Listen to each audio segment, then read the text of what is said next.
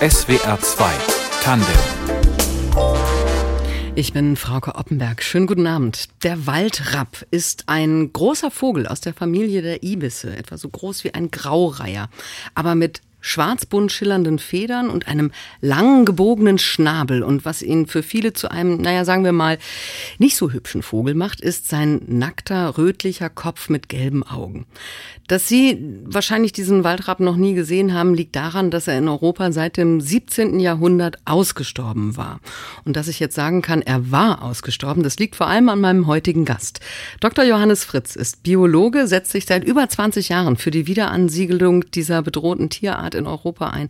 Und er ist uns jetzt aus Wien zugeschaltet. Schönen guten Abend, Herr Fritz. Schönen guten Abend, grüße Sie aus Wien.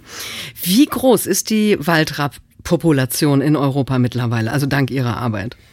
Ja, es gibt eigentlich äh, zwei Populationen sozusagen in Zoos äh, gehalten, sind es über 2000 Tiere.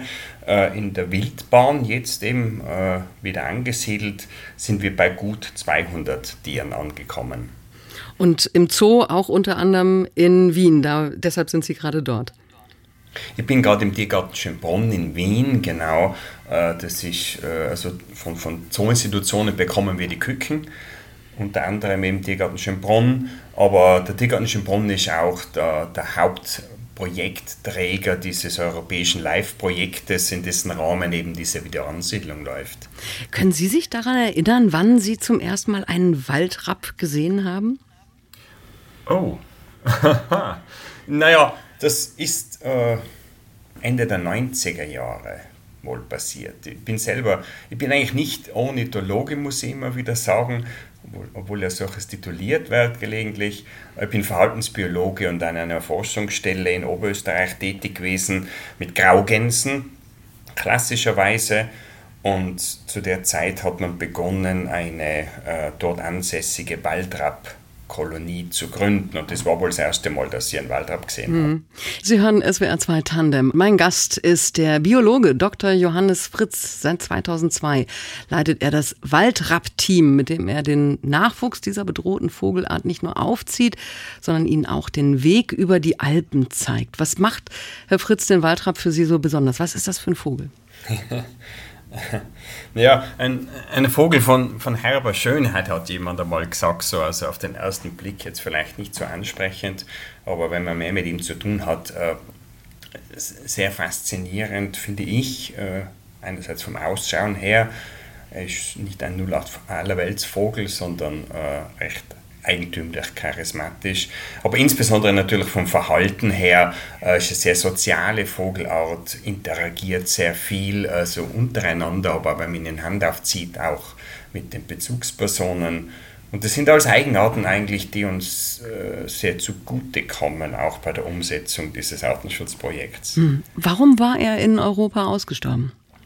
In Europa ist es ja schon relativ lange her, also rund vier Jahrhunderte, dass der Waldrapp verschwunden ist. Äh, aber es gibt doch recht gute Aufzeichnungen, aus denen lässt sich schließen, dass vor allem äh, der Mensch, also die direkte Bejagung verantwortlich war. Er ist also ausgerottet worden zu der Zeit, wie später dann auch in restlichen Verbreitungsgebiet außerhalb Europas. Sie haben das vorhin erzählt. Also Sie waren ursprünglich mal mit Raben und Graugänsen beschäftigt ähm, als Biologe und haben dann äh, den ja, Waldrapp für sich entdeckt. Wie kam es dazu, dass Sie sich dann auch für diese Vogelart eingesetzt haben, dass Sie gesagt haben, der muss wieder ähm, ja, heimisch werden in Europa? Ja, das ist, äh, eigentlich ist das Projekt gewachsen. Also am Anfang war ein, wenn man so will, ein Phänomen, das wir beobachtet haben an der Forschungsstelle in Oberösterreich. Dort sind eben Waldrappe von Zieheltern, von menschlichen Zieheltern aufgezogen worden und gehalten worden wie die Graugänse. Aber im Gegensatz zu den Graugänsen sind diese Waldrappe im Sommer, im August plötzlich weggeflogen. Und äh, wir haben nicht gewusst, warum. Die sind verschwunden gewesen. Äh, GPS-Sender hat es damals so noch nicht gegeben. Im Folgejahr ist dasselbe passiert. Wir haben aber Sichtmeldungen bekommen aus verschiedenen Teilen Europas. Und da ist uns allmählich klar geworden, äh, dass das Ausdruck des Zugverhaltens ist von dieser Vogelart. Und da ist äh, vor allem zuerst eigentlich aus, aus wissenschaftlicher Neugier heraus interessant geworden. Es hat damals diesen Kinofilm gegeben, Amy und die Wildgänse, der war sehr populär bei Biologen und da ist ja eben dieses Mädchen fliegt da mit Ultraleichtfluggerät äh, mit den Kanadagänsen. Und es war tatsächlich auch Inspiration für uns. Es ist am Anfang die Frage gestanden, äh, kann man den Waldrapp dazu bringen, dem Fluggerät zu folgen? Das haben wir ausprobiert, das hat funktioniert und so erst äh, sukzessive ist dann die konkrete Idee entstanden, ein Artenschutzprojekt zu machen. Aber Herr Fritz, also äh, Sie haben festgestellt, der Vogel hat einen Zugdrang, aber er wusste nicht, wohin er fliegen sollte. Ja, richtig. Also wir haben gesehen, dass er eine Zugmotivation hat, auch noch nach Generationen in Zoohaltung. Aber die Vögel waren verteilt durch Europa, sind in den Niederlanden, in Polen und andernorts gesehen worden. Also ja, er weiß, er ist ein Zugvogel, aber die Zugroute, das wissen wir jetzt inzwischen konkret, ist eine soziale Tradition, die er einmal erwerben muss, indem man normalerweise seinen Artgenossen auch pflegt. Und die haben ihm halt gefehlt. Also der Vogel braucht die Prägung, also eigentlich von Artgenossen, ähm, und das haben Sie dann übernommen als ja, menschliche Zieheltern des Waldrapp. Ähm, wie funktioniert das, diese Prägung? Die Prägung an sich ist, äh, was wir nutzen sozusagen als, als, als Mechanismus, als Lernmechanismus, ist die sogenannte Elternprägung. Also wir nehmen die Küken mit wenigen Tagen aus den Nestern äh, von Zookolonien und die kommen in die Obhut von zwei Bezugspersonen, also Ziehmüttern meistens sind das.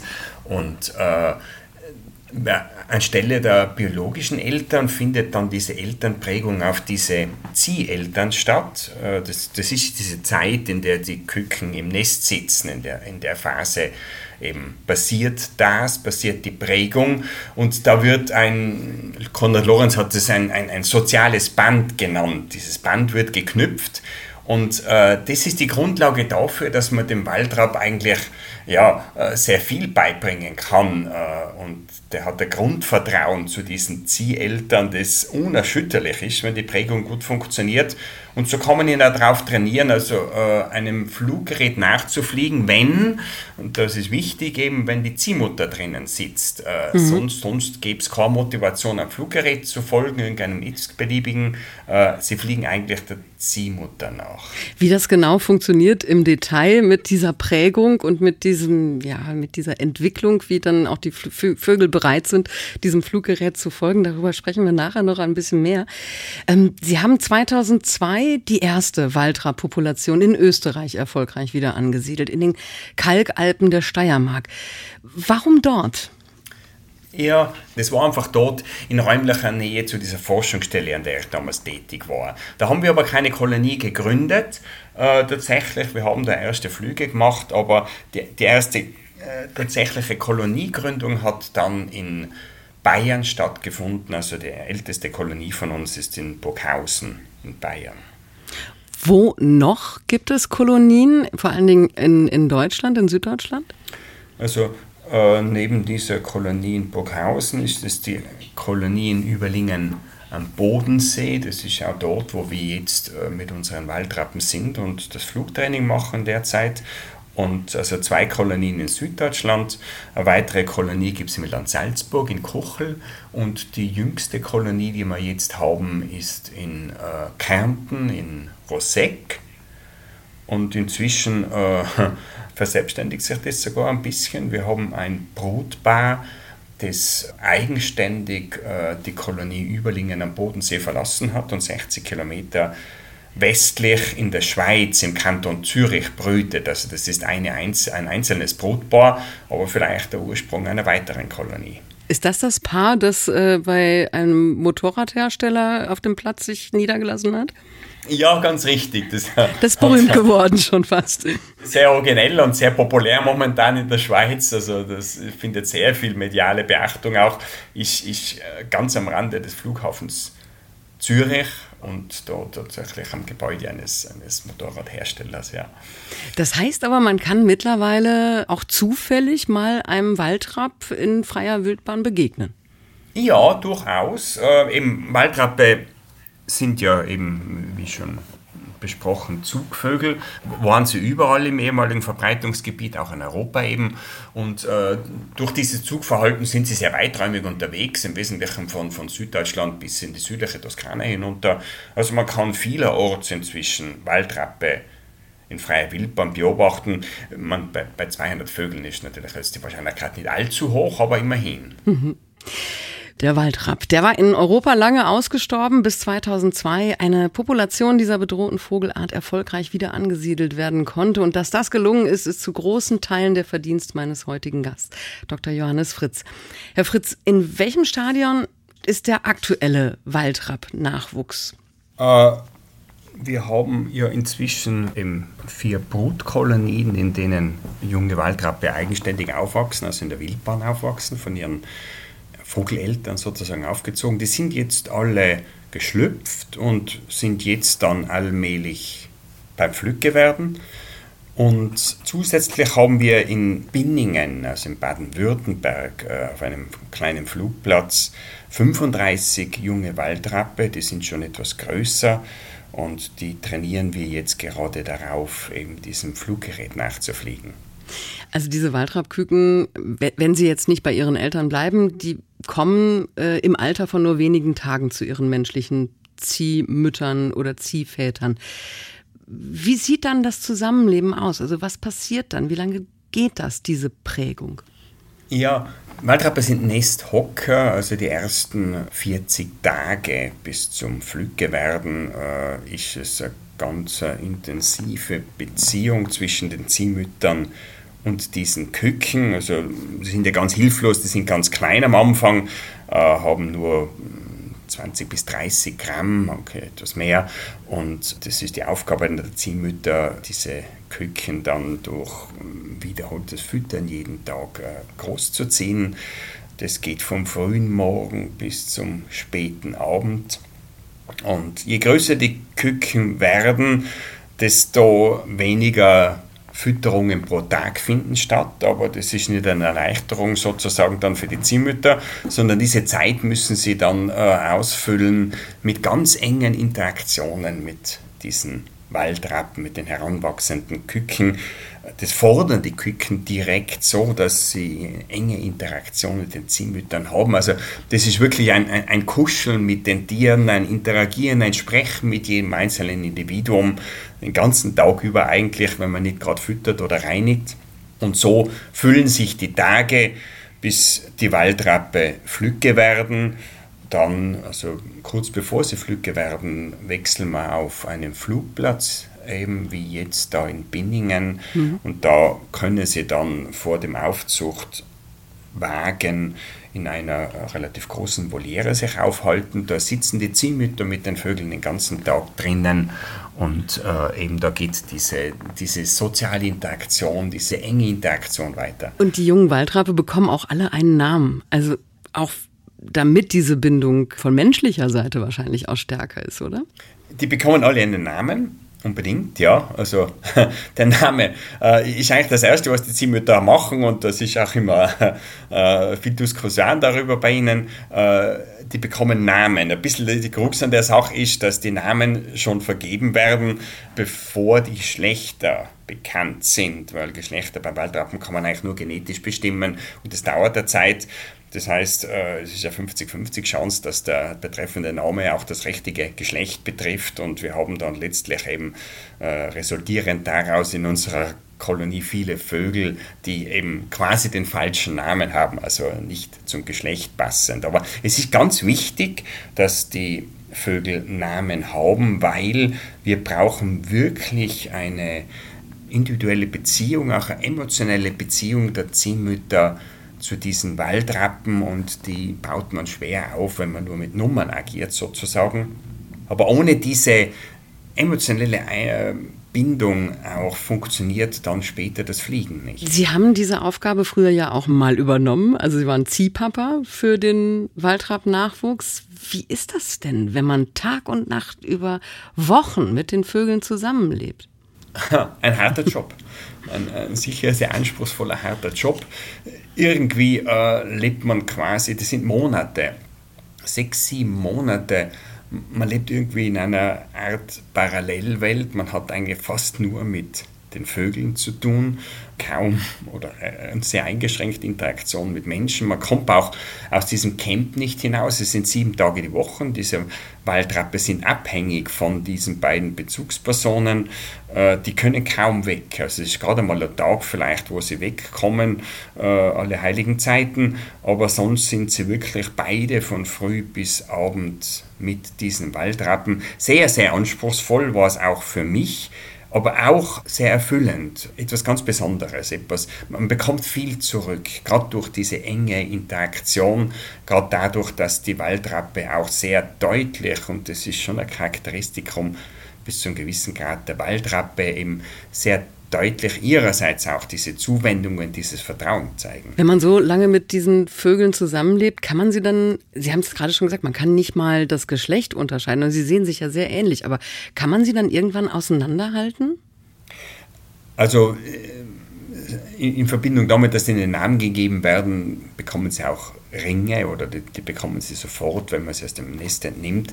Wir, wir erkennen sie natürlich anhand der Farbringe, aber wenn man so eng mit den Vögeln beieinander ist, dann äh, kann man sich schon auch teils unterscheiden an, an Äußerlichkeiten des Vogels und auch äh, tatsächlich an Verhaltenseigenarten. Also die entwickeln immer mehr Persönlichkeiten. Jeder dieser Vogel hat seine Eigenarten und Charakteristikas und äh, wenn man so intensiv mit den Tieren arbeitet, dann werden das eben zu unterscheidbaren Persönlichkeiten. Also das Fliegen muss man dem Waldrapp wahrscheinlich nicht beibringen, aber das Fliegen hinter einem Ultraleichtflugzeug, das äh, Üben passiert ja jetzt gerade in Binningen. Und so ein Ultraleichtflugzeug hört sich jetzt nicht so an, aber es ist ziemlich laut. Wie funktioniert das, dass man den Vogel beibringt, dass das nichts Gefährliches ist, dass sie da hinterher fliegen können?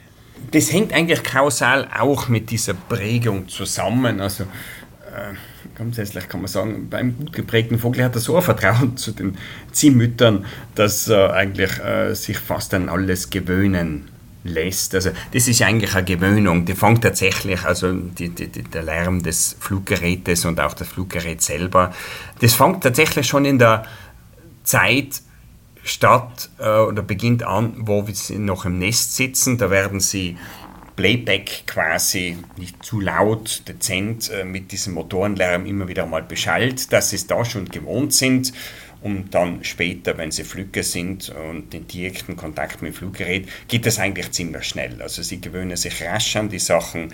Äh, der eigentliche Anspruch ist dann, dieses Fluggerät, an das sie sich gewohnt haben, dass ihnen im Prinzip äh, egal ist, aber auch wertfrei für die Vögel. Sie müssen lernen, dass dieses Fluggerät mit der Bezugsperson in Verbindung ist und dass die Bezugsperson in dieses Fluggerät einsteigt und losfliegt. Und das ist der eigentliche Anspruch, weil erst dann gewinnt dieses Fluggerät eine gewisse Qualität für die Vögel und erst dann haben sie Motivation nachzufliegen.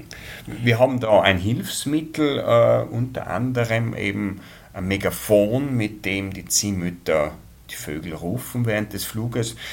Daran können sie sich orientieren und äh, da folgen sie auch, reagieren sie drauf. Können Sie diesen Ruf mal nachmachen? Naja, der Ruf ist jetzt nicht angeglichen an den Ruf des Waldrapp. Die, haben, die Waldrappe haben relativ wenig Rufe. Das ist eigentlich dieses Krupp, Krupp, Krupp. Viel mehr, also in Variationen, viel mehr kommt beim Waldrapp nicht. Äh, wir nutzen einfach einen, einen Ruf, an dem wir sie gewöhnen. Komm, komm, Waldi, komm, komm. Das ist das, was Ziehmütter tausende, aber tausende Mal rufen und äh, es ist mehr die Tonlage, nicht der semantische Inhalt, auf das die Waldrappe dann gut reagieren eigentlich. Der Biologe Dr. Johannes Fritz ist mein Gast in SWR 2 Tandem. Seit 2002 leitet er das Waldrapp-Team, ein EU-gefördertes Projekt mit dem Ziel, eine überlebensfähige Waldrapp-Population in Europa zu etablieren. Und dafür müssen Sie, Herr Fritz, mit den ja, mit den, es sind ja Zugvögel, mit den Vögeln ähm, über die Alpen. Also sie müssen ihnen den Weg ins Winterlager zeigen und das liegt in der Toskana beziehungsweise seit neuestem auch in Spanien in Andalusien. Wie ist das? Wie aufregend ist das, wenn der Tag gekommen ist, wenn sie losfliegen mit ihren Vögeln? Ja, das ist natürlich, also man, schon während des Flugtrainings machen wir kleinere Flüge mit den Waldrappen. Das ist jetzt gerade die Zeit, so Juni, Juli, aber die eigentlichen großen, spannenden Flüge finden dann während der Migration im August, September statt. Für Ziehmütter, die das das erste Mal machen, ist das natürlich äh, etwas ganz Einzigartiges, äh, Großartiges. Irgendwie äh, realisiert das in gewisser Weise den Traum, äh, wie die Vögel zu fliegen. Wir fliegen zwar nicht wie die Vögel, aber zumindest mit den Vögeln. Aber auch, äh, ich mache das jetzt ja schon äh, viele Jahre, es ist dieses Mal, glaube ich, die 17. Migration und ich fliege inzwischen nicht mehr als Ziehvater mit, das machen jetzt andere, die Aufzucht, aber ich bin einer der beiden Piloten, also der zweite Pilot. Der erste Pilot ist der Walter Holzmüller, Profipilot. Äh, wir fliegen mit zwei Fluggeräten und damit beide Ziehmütter dann als Co-Pilotinnen mit in der Luft sind. Und äh, auch wenn ich sozusagen schon etwas abgebrüht bin diesbezüglich, aber das berührt und fasziniert mich jedes mal wieder, gerade wenn wir über die Alpen fliegen, an der Flughöhe zum Teil von zweieinhalb bis zu 3000 Metern einnehmen, um uns herum riesiger freier Raum und nur diese beiden Fluggeräte und die 30 oder dieses Jahr 35 Waldrappe. Äh, diese Waldrappe, die könnten alles tun, in jede Richtung davonfliegen. Wir könnten sie überhaupt nicht daran hindern, aber durch diese Prägung, durch dieses soziale Band äh, haben sie ein starkes Bestreben, bei den Fluggeräten zu bleiben, möglichst nahe auch. Die begrüßen ja sogar, wenn sie ganz nahe bei den Zieheltern sind und fliegen. Und die folgen uns über hunderte Kilometer, statt irgendwas zu tun. Und das, das ist äh, ein unglaubliches Erlebnis und auch für mich immer wieder eine Faszination, was möglich ist, was man machen kann, wenn man nicht die entsprechenden Kenntnisse und die entsprechenden Methoden hat. Jetzt haben Sie vorhin ja schon gesagt, also diese Waldrappe hat ähm, auch ja, eine Persönlichkeit. Gibt es auch manchmal Querköpfe, die sagen so, ach, ich möchte doch mal woanders hinfliegen und mir was anderes angucken oder die zwischendurch abhauen? Ja, durchaus. Also es gibt eine, eine, große Bandbreite an Persönlichkeiten. Die Ziehmütter kennen sie natürlich äh, am allerbesten, aber auch als Pilot merkt man es immer gut. Es gibt jedes Jahr eigentlich einzelne Waldrappe, die sind besonders mutig. Das sind die ersten, die herkommen. Die wollen immer ganz nahe am Fluggerät fliegen. Und andere gibt es, die haben schon äh, gewisse Tendenz auch, äh, also entweder sind sie relativ ängstlich und scheu und trauen sich nicht so her oder sie haben auch eine Tendenz, äh, eigenständig ihren Weg zu suchen. Ich denke, das ist wie beim Menschen in ähnlicher Art und Weise.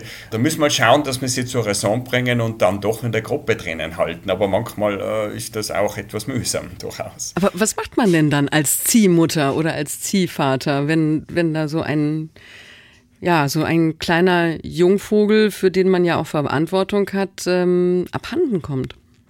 Ja, man hat schon seine Methoden während des Fluges. Also eines ist einmal, dass die, die Ziehmütter die, die Vögel ja schon im Nest auf diesen Ruf komm komm, weil die komm komm trainieren. Und äh, während des Fluges haben sie dann sogar ein Megafon, um den Motorlärm übertönen zu können. Und äh, wenn Vögel tendieren wegzuziehen, also das, das kann man dann hoffentlich beobachten aus dem Fluggerät, dann kann man in der Rufe die schon wieder herholen so. Und äh, wieder in die Gruppe zurück. Das gelingt in der Regel. Aber es kann auch anders laufen. Vielleicht eine kurze Anekdote aus dem vergangenen Jahr. Äh, wir haben da einen Vogel gehabt, Ingrid, und der ist während eines Fluges einfach äh, verloren gegangen. Wir waren da schon in Norditalien. Erst dann einige Zeit später aber hat Sichtmeldungen gegeben, wieder aus dem Alpenvorland, aus der Gegend, also wo wir gestartet sind, in, damals in Salzburg. Und äh, man konnte den letztlich mit einem Sender ausstatten. Und der Vogel hat dann ganz allein seinen eigenen Weg gesucht und hat im Prinzip das vorweggenommen, was wir dieses Jahr tun wollen. Ingrid äh, ist bis nach Malaga geflogen in Andalusien und ist jetzt Teil dieser Kolonie dort unten, zu der wir heuer eben unsere 35 Waldrappe bringen. Also Ingrid hat den Weg ganz alleine dann gefunden. Welche Gefahren lauern eigentlich auf dem Weg dorthin? Also wenn Sie jetzt als Eltern, als Zieheltern nicht dabei sind, müssen sie ja irgendwann den Weg auch alleine machen. Durchaus, also das ist ja letztlich das Ziel, dass die Waldrappe eigenständig eben migrieren und überleben. Und das tun sie eigentlich auch äh, sehr gut, muss man sagen, zum Glück. Also natürliche Feinde spielen eigentlich relativ wenig Rolle oder sind ein relativ geringes Problem jetzt im Rahmen der Wiederansiedlung. Ähm, es sind doch relativ große Vögel, die auch noch dazu im Verband auftreten, sehr viele Augen, die sehr wachsam sind. Also äh, Raubfeinde äh, haben relativ wenig Chance und allein von der Größe her schon kommt eigentlich eh nur der Uhu, der Adler, vielleicht der Wanderfalke in Frage. Aber damit kommen sie eigentlich sehr gut zu Recht äh, mhm. generell gesprochen. Aber gewisse Verluste gibt es dadurch natürlich auch. Aber der Mensch ist natürlich auch eine große Gefahr für den Waldrapp. Der Mensch war äh, die Ursache fürs Verschwinden äh, überall im ehemaligen Verbreitungsgebiet und der Mensch ist auch jetzt äh, direkt und indirekt das Hauptproblem. Also wir haben zwei Haupttodesursachen. Wir wissen das ja relativ gut, weil wir fast alle Vögel besendet haben. Und dadurch wissen wir auch bei einem Großteil der Verluste, warum die Vögel verschwunden sind, warum sie äh, umgekommen oder wie sie umgekommen sind. Und äh, in den Anfängen des Projektes war die illegale Vogeljagd in Italien mit Abstand die Hauptproblematik. Und äh, das haben wir inzwischen etwas reduzieren können durch eine jahrelange Kampagne. Es sind aber immer noch etwa ein Drittel der Verluste, die wir in Italien haben, durch illegale Abschüsse. Also immer noch viel zu viel und wir arbeiten nach wie vor intensiv daran, diese unselige, sinnlose Umweltkriminalität da zu reduzieren. Aber die Haupttodesursache inzwischen im gesamten Verbreitungsgebiet des Waldrapp ist äh, Stromschlag an Mittelspannungsleitungen. Also Waldrappe nutzen die Masten, um darauf zu ruhen, als Aussichtspunkt auch. Und aufgrund ihrer Größe können sie, äh, wenn die Masten nicht gesichert sind, eben durch Stromtor, also Kurzschluss oder Erdung verursachen und umkommen. Wenn Sie nun angekommen sind nach dem langen, langen Flug über die Alpen, beziehungsweise jetzt neuerdings auch bis nach Andalusien, nach Südspanien, was passiert dann? Also wie entwöhnt man Vögel und Menschen, ähm, ja, dass, dass sie sich trennen können? Ich würde fast sagen, auf Seite der Vögel überhaupt kein Problem mehr, fast auf Seite der, Zieheltern, die ja, es sind ja dann fast sieben Monate äh, wirklich so intensiv mit diesen Vögeln gelebt haben, die müssen wieder in ihr, äh, unter Anführungszeichen, normales Leben zurückfinden. Äh, für die jungen Waldrapp ist es nur natürlich, eigentlich sogar etwas unnatürlich, so lange im Elternhaus oder in Elternobhut zu verweilen, weil Waldrappe eigentlich schon im Sommer weitgehend selbstständig werden. Also die Jungvögel schließen sich der Jugendverbänden zusammen und selbst die Migration, die erste Herbstmigration, die so wichtig ist für die Jungvögel, machen sie eigentlich äh, in den meisten Fällen nicht mit ihren Eltern, sondern mit anderen zugerfahrenen Artgenossen.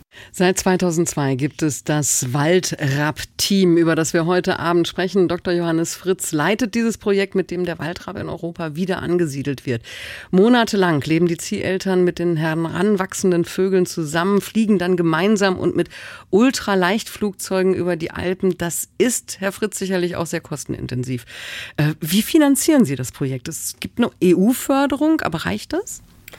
Wir sind in der glücklichen Lage, jetzt schon zum zweiten Mal äh, eben eine europäische Live-Förderung zuerkannt bekommen zu haben. Also Live ist ein äh, großes Finanzierungsinstrument der Europäischen Gemeinschaft, um Natur- und Artenschutzprojekte wie das unsere eben zu finanzieren. Eigentlich zu kofinanzieren, muss man sagen. Es kommen im jetzigen laufenden Projekt, das ist sieben Jahre, 60 Prozent des Budgets von der Europäischen Gemeinschaft aus diesem Topf und die restlichen 40 Prozent müssen wir selber äh, und unsere zehn Partner, eben Kofinanziers und andere Förderer aufbringen.